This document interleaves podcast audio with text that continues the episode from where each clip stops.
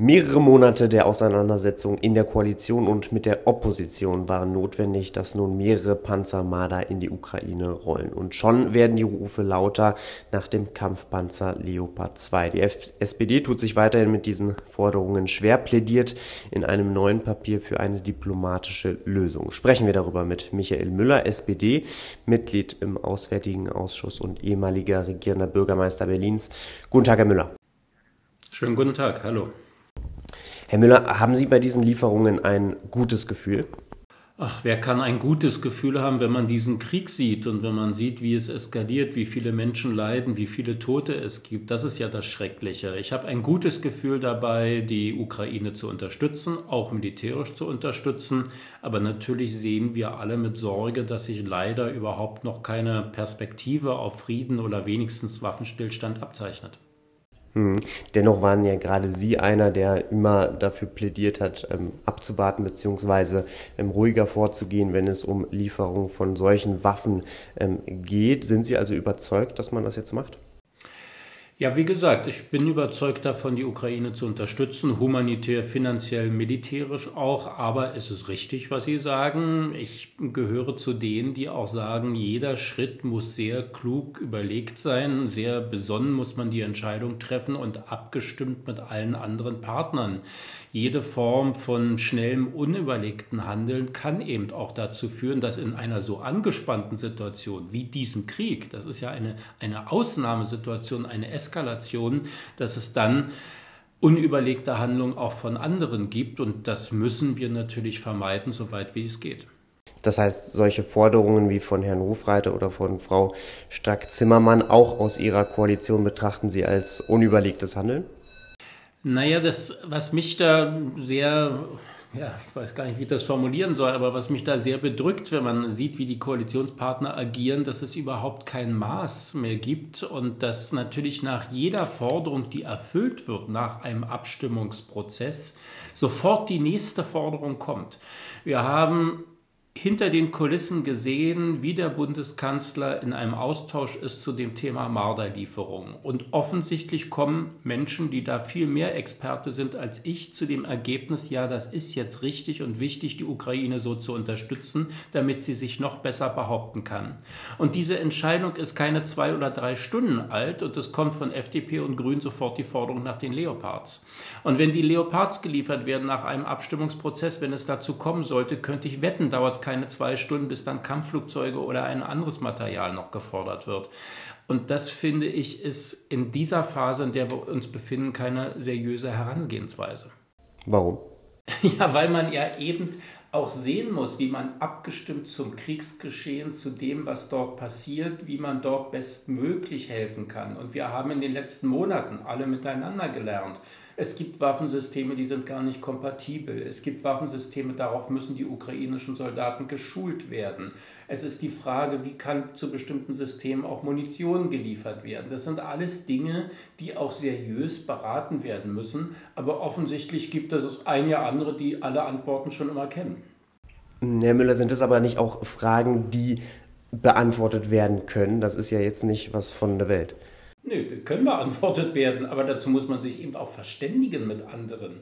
Dazu muss man sich verständigen mit Franzosen, mit Amerikanern, mit Briten, die ähnliche Systeme haben. Wer liefert wann was? Und genau das findet hinter den Kulissen statt. Genau das macht der Kanzler. Aber in dem Moment, wo er in diesen Gesprächen und Abstimmungsprozessen ist, kommt schon die nächste Forderung. Mhm. Das heißt zum Beispiel, diese Debatte um den Leopard 2 ist gerade völlig fehl am Platz.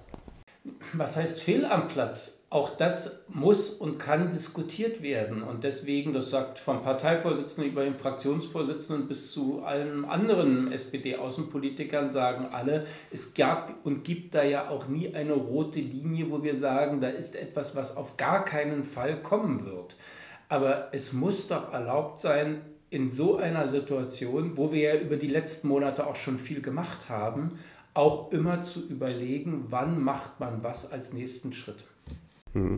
Haben Sie da auch die Sorge, dass so eine Lieferung wie jetzt ähm, von den Kampfpanzern ähm, ähm, oder von den Panzern Marder jetzt auch eine konkrete Auslösung, Auslösung haben auf Deutschland?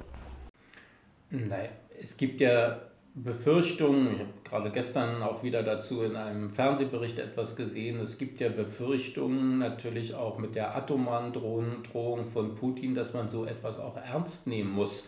Und das wäre keine Auswirkung auf Deutschland, das wäre eine Auswirkung auf die ganze Welt. Und natürlich muss man sowas in einem Kriegsgeschehen, gerade wenn man es mit so einem unberechenbaren und unseriösen Partner, Gegenpart äh, da wie äh, Putin zu tun hat, dann muss man eben auch mit allem rechnen und muss umso besonnener und ruhiger und klüger entscheiden. Hm. Wird da Deutschland auch mehr und mehr zur Kriegspartei, je stärker die Kraft, die Waffen werden, die man liefert? Das ist auch eine Sorge, auch eine Sorge natürlich von, von Militärexperten, dass sie sagen, dass natürlich mit immer mehr Material, auch der NATO-Verbündeten, mit immer mehr westlichem Material, irgendwann auch ein Punkt erreicht ist, wo möglicherweise dann eben auch Deutschland, die NATO-Mitgliedsländer oder einige zumindest als Kriegspartei angesehen werden können. Das ist eben auch eine Sorge und die muss auch mit berücksichtigt werden. Hm, das heißt, man spielt hier schon mit dem Feuer. Ja, wir alle natürlich, aber gezwungen durch Putin, also damit es da kein Missverständnis gibt. Ich sehe, wer verantwortlich ist für diese Situation. Ich sehe, wer verantwortlich ist für diesen Krieg. Und es ist auch richtig, sich dagegen zu wehren und Grenzen zu setzen, Stoppschilder zu setzen, auch militärisch zu, äh, zu äh, engagieren, sich äh, zu engagieren. Aber trotzdem muss es doch erlaubt sein, auch darüber nachzudenken, wann man was macht. Und Sie haben das in der Anmoderation ja erwähnt, nicht aus dem Blick zu verlieren, dass man parallel auch immer weiter Gesprächsangebote macht. Das muss nicht nur in Richtung Putin sein, sondern da kann es ja vielleicht auch andere geben. Wen meinen Sie da? Na, zum anderen gibt es ja, zum einen gibt es ja möglicherweise Partner, die helfen können in einem Vermittlungsprozess, wie zum Beispiel China oder die Türkei oder Indien. Da muss man ausloten, wer hat Einfluss, wer hat Zugang auch zum Kreml. Das ist eine Variante. Und zum Zweiten natürlich auch zu gucken, gibt es auch Kanäle in den Kreml, in ja, Regierungskreise rund um Putin, mit denen man möglicherweise Kontakt aufnehmen kann. Das ist Aufgabe des Außenministeriums, so etwas auszuloten. Hm. Ja, Herr Müller, lassen Sie uns nämlich noch kurz darauf eingehen. Ein Papier aus dieser Woche von der SPD ähm, spricht sich ja gerade für so eine diplomatische Lösung aus und das tun Sie ja schon ähm, seit Wochen und Monaten. Aber ist man so einer diplomatischen Lösung knapp ein Jahr nach Beginn dieses Krieges näher? Wahrscheinlich ist man der Lösung nicht näher, sondern ich habe das ja auch gesagt. Wir sehen ja, wie ähm, sich im Moment noch gar keine Lösung wirklich abzeichnet, wie auch die beiden Kriegsparteien natürlich auch ähm, ja, reagieren auf die Aggression und dass die Ukraine sich auch weiter wehrt und die russischen ähm, Invasionen da aus ihrem Land treiben möchte. Das ist alles richtig und, und nachvollziehbar. Im, Im Moment sehe ich also noch keine konkrete ja, Friedenssituation oder Waffenstillstandssituation. Aber auch da muss man sagen, wenn so etwas auch nicht von heute auf morgen kommt, immer weiter zumindest zu sagen, wir stehen bereit für seriöse, für ernsthafte Verhandlungen, nicht für irgendetwas, was Putin uns diktiert, aber für seriöse Verhandlungen stehen wir bereit, das ist doch eine richtige Initiative. Hm. Herr Müller, dann zum Schluss erlauben Sie mir noch eine Frage zu einem anderen Thema, das aber auch sehr aktuell ist. In genau einem Monat wählt Berlin ein neues Landesparlament wieder, nachdem die Wahl 2021 gescheitert ist. Sie waren sieben Jahre regierender Bürgermeister. Was sagen Sie denn in diesen Tagen Ihrer Nachfolgerin Franziska Giffey, die möglicherweise nicht mal anderthalb Jahre im Amt sein wird? Ja, das ist natürlich bitter, dass es jetzt zu dieser Situation gekommen ist und ähm, da hat es auch Versäumnisse gegeben auf allen Ebenen. Das ähm, muss man ja nun auch konstatieren, dass es äh, viele ähm, Unstimmigkeiten gegeben hat bei diesem Wahlgang und insofern ist auch klar, dass da jetzt etwas korrigiert werden muss und dass es zu einer neuen Abstimmung kommt. Das ist richtig.